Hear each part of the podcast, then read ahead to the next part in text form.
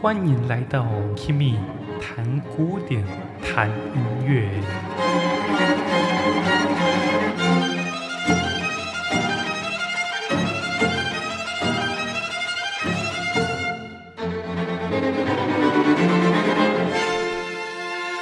好，下午，欢迎来到 Kimi 谈古典，谈音乐。我是 Kimi。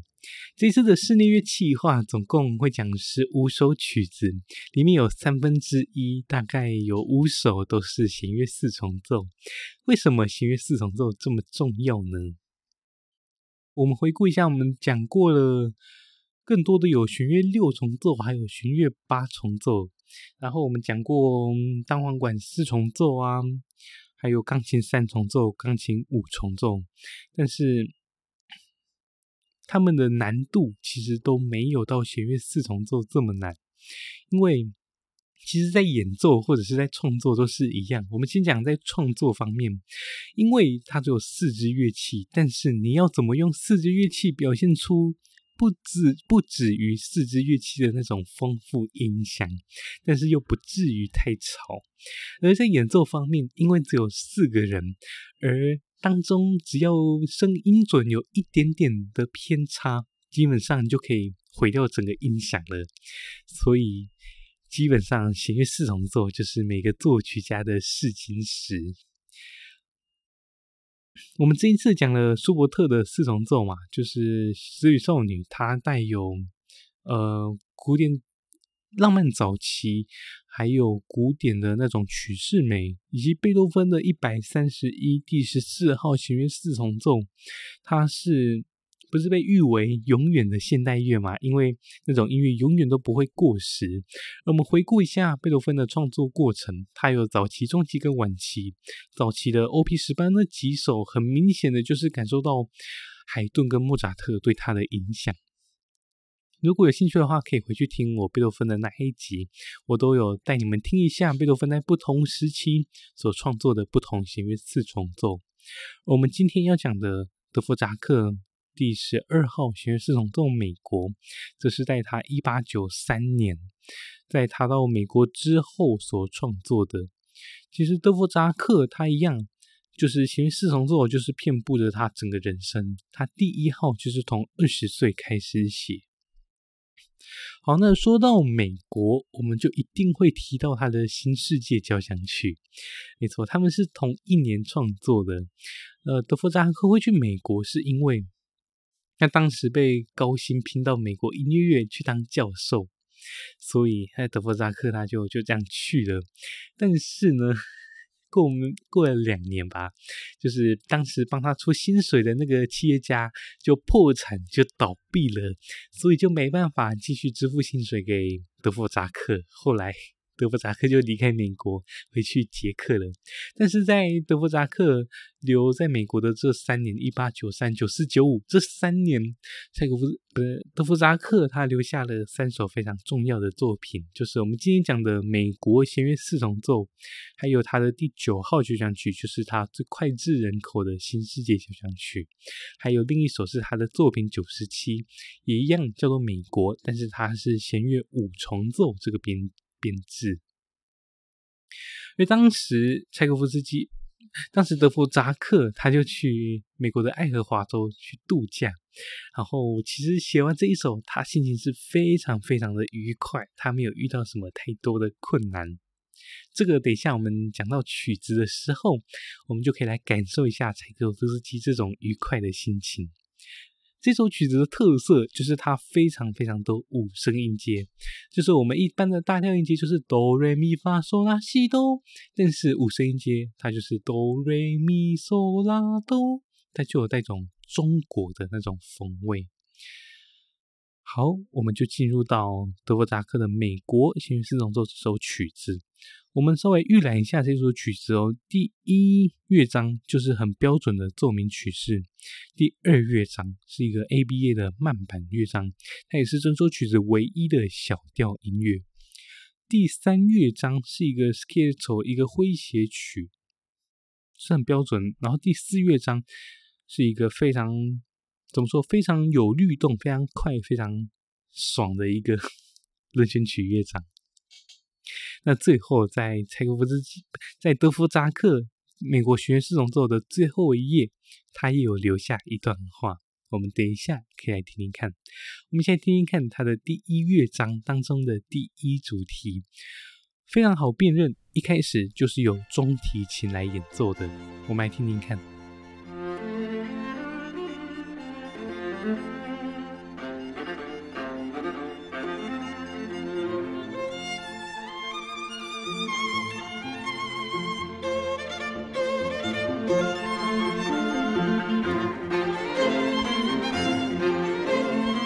你记得刚刚那个第一主题吗？我再弹一次哦。它其实都是围绕在，就是这种非常带有中国味的，其实也是当时他们黑人很爱用的五声音阶。然后我们好，我们再听一次，好的，让你们熟悉一下这个第一主题。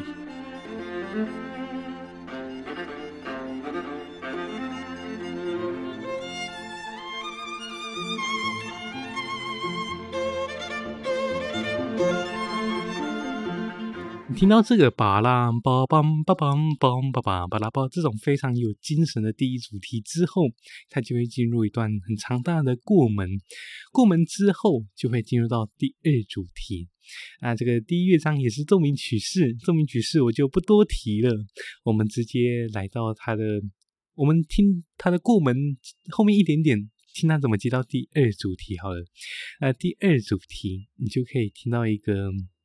非常思乡的一个第二主题，我们来听听看，很美，很美。它是在 A 大调上面，很特别。这个转调，通常如果它第一主题在 F 大调，它第二主题应该要在降 B 大调或者是 C 大调，但是它选择跳到一个很远的一个升记号的调，所以你本来听到比较降的那种音响，那接着你会听到完全不一样，它来到升的大调。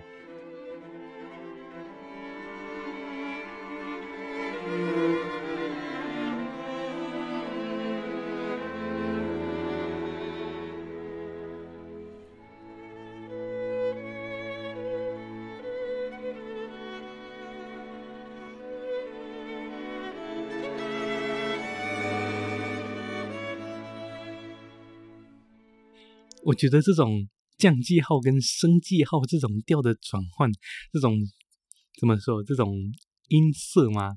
或者是整个音乐色彩的改变是很有趣的。那接着我们来听听看，它发展部回到再现部之后，再现部的第二主题，因为它再现部第一主题跟第二主题会在一样的调上面，你会听到那种色彩的转变就不会那么的明显。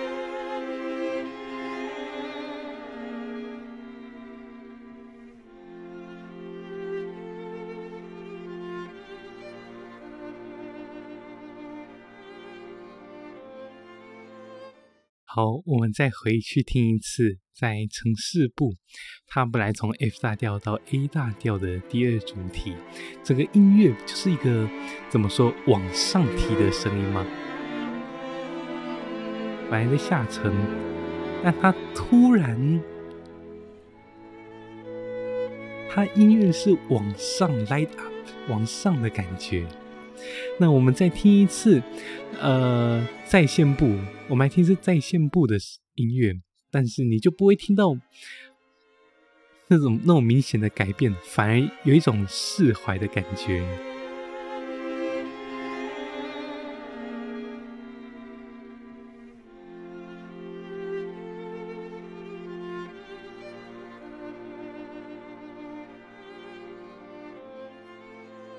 好，我们重要的主题讲完了，我们接着直接来听发展部，我们就来熟悉一下这个乐章其他的元素。这个主题就是来自一开始中提琴出现的那个五声音阶的第一主题，一样。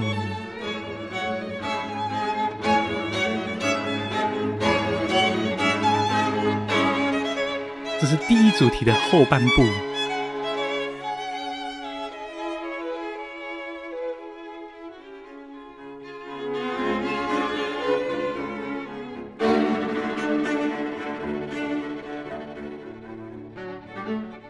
就是第一主题的那个嘣吧吧嘣嘣吧吧嘣嘣吧哒哒哒哒的那个音乐。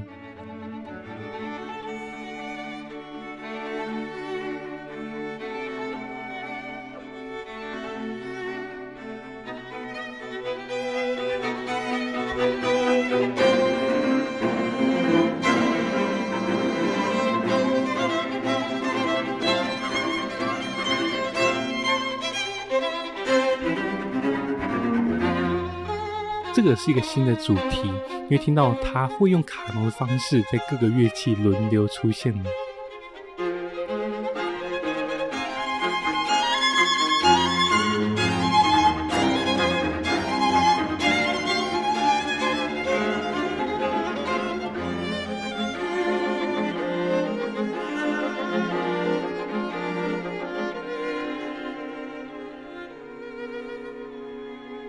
乐减弱之后，就回到再现部。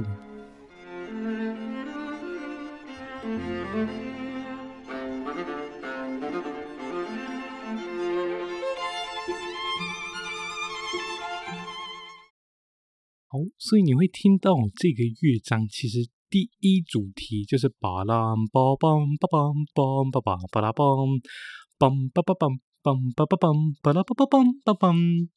它可以分成三个部分，就是巴拉啦啦啦啦梆梆梆巴拉梆，就是这个法索拉哆瑞发这个五声音阶。第二个就是梆梆梆梆梆梆梆梆，附点有精神的音乐。然后第三个巴拉啦啦梆梆，有一种收尾的乐句。其实，在后面你会听到它的，不管是在发展部或者在尾奏，它都可以用这三个东西玩出很多的花样。接着，我们来到第二乐章。第二乐章是整首曲子一个唯一的小调乐章。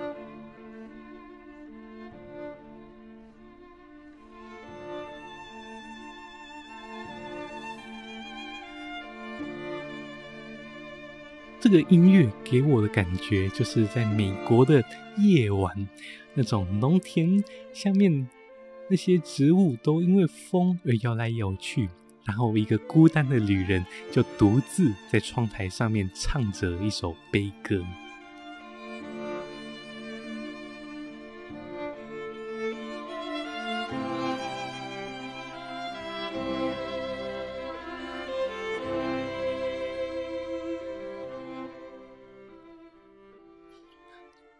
好，这个乐章它分成 A、B、A 三段式。我们来到它的 B 段，基本上 B 段你可以听到那种明明是小调音乐，但是它却不给你小和弦，它反而一直用附属和弦，听起来是一个大和弦，一个属和弦，但是你知道它其实本质是一个小音阶小和弦。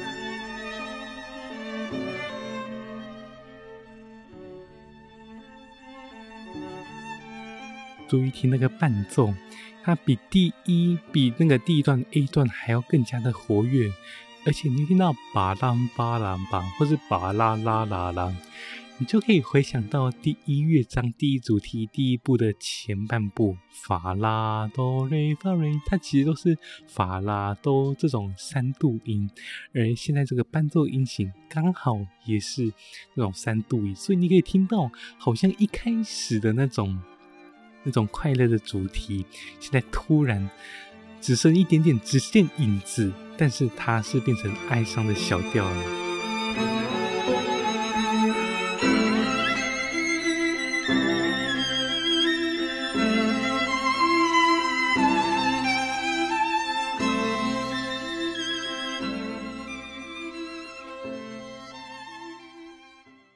回到了 A 段之后。那个三度不见了，它只剩下和声式的拨弦伴奏。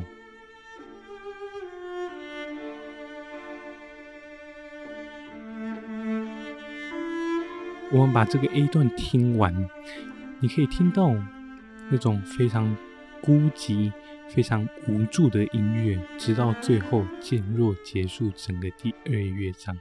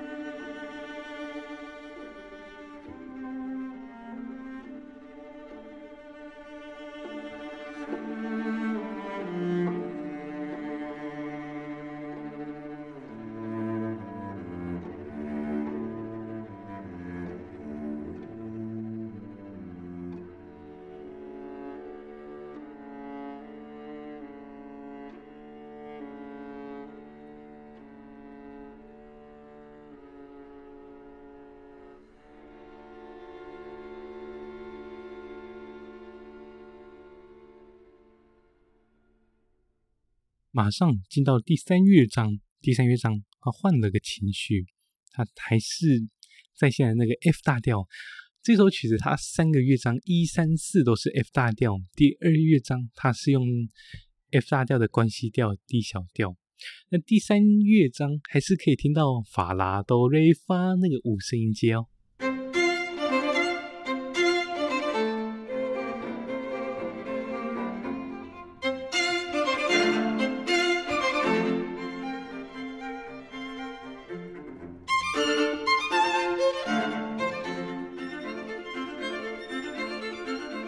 我们之前讲到很多曲子，我们都会用农民的舞蹈来形容。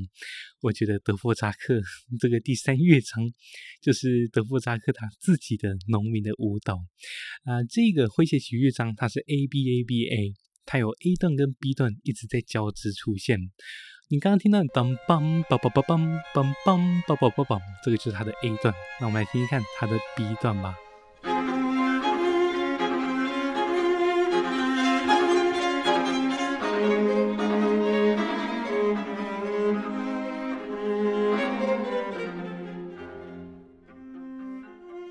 有没有嘣嘣嘣嘣嘣嘣？还记得这个乐章一开始 A 段嘣嘣嘣嘣嘣嘣，发瑞哆瑞发，但是他现在大提琴唱出的是小调哆发瑞哆瑞发。那经过短暂的小调之后，他又会回到。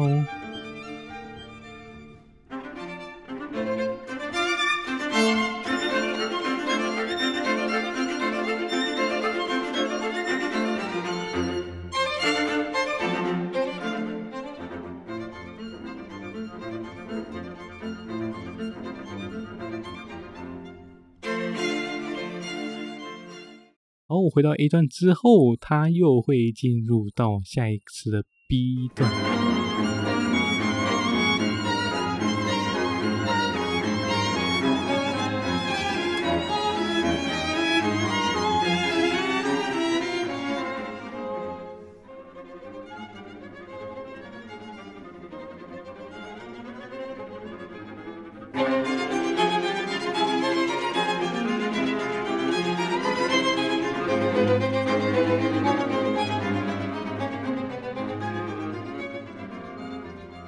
间断的回到 A 段。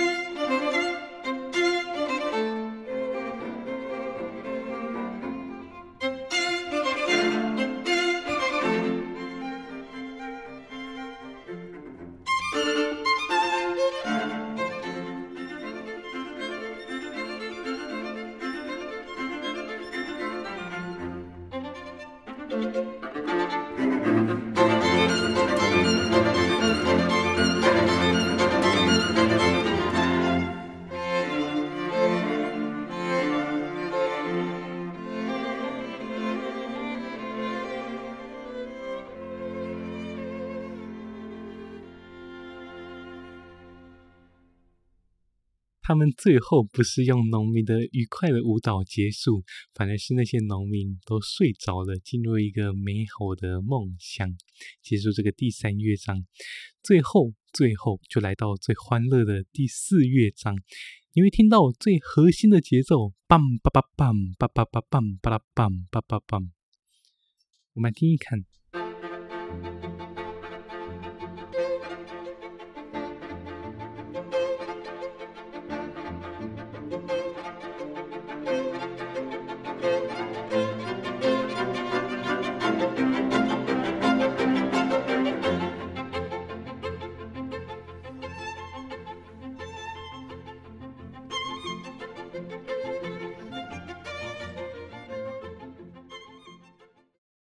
听到了第四乐章，我们就来回顾一下前面一二三乐章。还记得一开始的第一乐章吗？梆梆梆梆梆梆梆梆梆梆啦梆。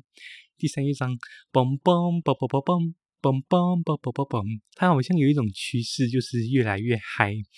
然后呢，把第三乐章加速，梆梆梆梆啦梆梆梆梆梆啦梆，加速，梆梆梆啦梆梆梆梆梆啦梆梆，就变成第四乐章。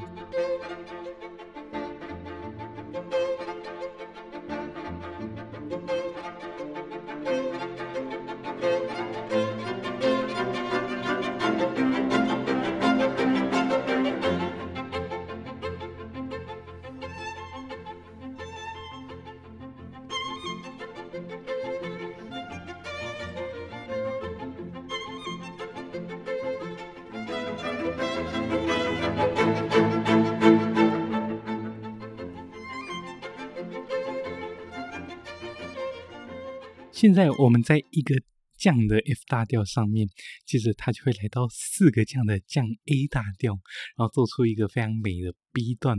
哦，对，这个乐章是轮旋曲式 A B A C A B A。我们刚刚听到梆巴拉梆梆梆梆梆梆，就是 A 段。接着我们来听一看 B 段。刚 A 段是比较怎么说，也是一样比较果断的。那第它的 B 段就一定会是比较抒情的。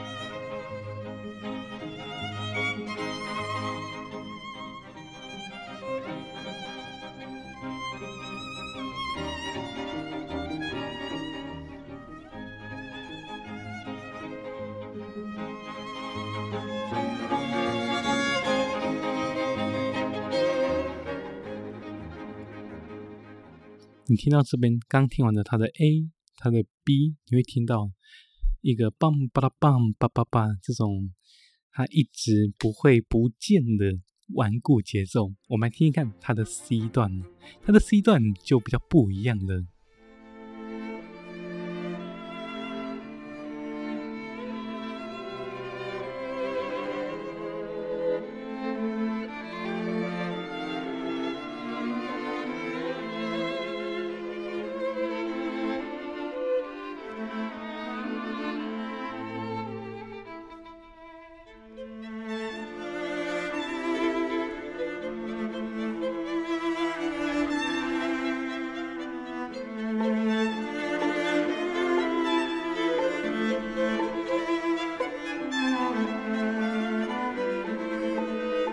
接着就会进入到过门，过门之后就会回到我们第四乐章一开始讲的那个从第一、第三乐章过来那个非常开心的农民舞蹈的加强版。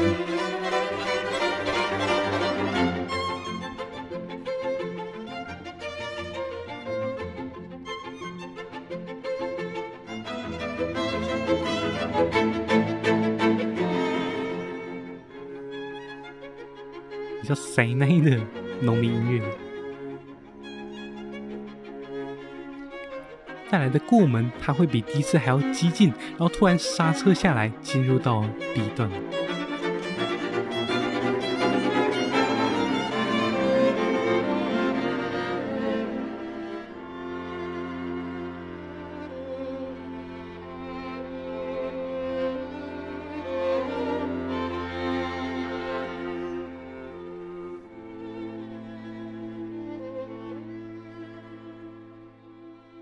有没有那个 A 段接 B 段，有一种好像本来要冲过终点线的感觉，但它突然慢了下来，整个时间都被抽离的那种感觉。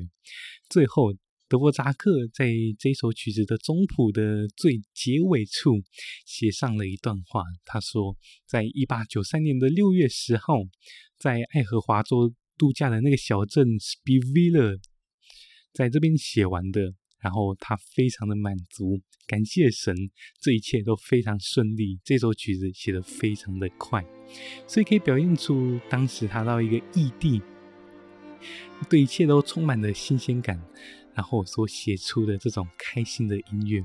最后，最后他会回到 A 段之后，就进入到全曲的尾奏。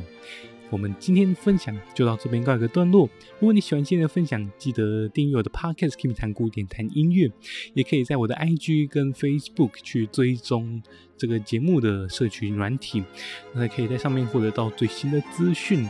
也可以去订阅我的 YouTube Kimi 谈古典，Kimi 不只谈古典，在上面我会分享一些不止于古典乐，不止于我的 Podcast 这些内容的东西。好啦，那我们今天就到这边，我是 Kimi，我们下周见，拜拜。